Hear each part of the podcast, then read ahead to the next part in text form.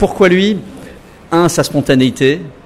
Deux, je pense que au-delà de ce qu'il a vécu et de ce qu'il a voulu expliquer, il a toujours été sur la force de l'exemple. Mais, mais ça lui permettait juste d'expliquer des moments de vie qu'il a vécu et c'est probablement ce qui expliquait le mieux à la fois ses idées, mais aussi comment il s'est construit. Donc euh, ça, ça m'a plu. C'est concret, c'est opérationnel et notre métier, c'est quand même très concret l'emploi. Quelle est la qualité innée qu'il a, qui s'apprend pas, le truc qui s'apprend pas?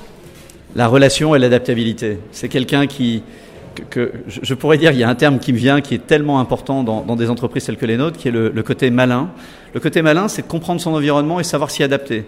Le défaut qu'il n'a pas, c'est qu'il s'enferme pas dans le rationnel, dans la raison. Il, est beaucoup plus dans la spontanéité, l'émotion et l'intuition. Dans tous les candidats que l'on a vus, tous, tous sont de très belles qualités, c'est indéniable. Après, ce que l'on peut voir souvent, surtout quand on a 20 ans, 21 ans, 22 ans, c'est que un, on n'en est pas toujours conscient. Et, deux, pour décoder comment s'appuyer sur ses forces ou comment développer des, axes sur lesquels on a envie de encore progresser, c'est bien d'être guidé. Et en fait, le mentor, c'est quelqu'un de bienveillant qui vous connaît, qui vous écoute et qui, par ses questions, en général, vous amène à trouver des solutions par vous-même. Quand on fait CEO One Monde, c'est un peu ça qu'on essaye de transmettre finalement. C'est, on n'a pas grand-chose à leur apprendre sur leur matière.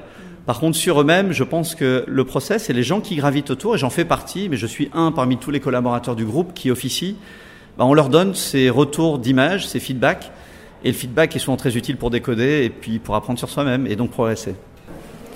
Je pense que le, le travail que va pouvoir faire Paul, parce que là on est dans un exercice pratique, si au One Monde c'est un mois sur lequel on, on agit, c'est à la fois de, de canaliser un peu euh, toute cette énergie et, toutes ces convictions, euh, de savoir euh, faire preuve de synthèse, là où le, les, élans du cœur parfois guident la parole, mais avec une parole très abondante, de savoir la restreindre pour gagner en impact, et, et puis finalement, en, en, peu de temps, de réussir à convaincre, les convictions il les a, l'expression des convictions, ça peut être un sujet dans un environnement, encore une fois, où il sera confronté à des situations très différentes.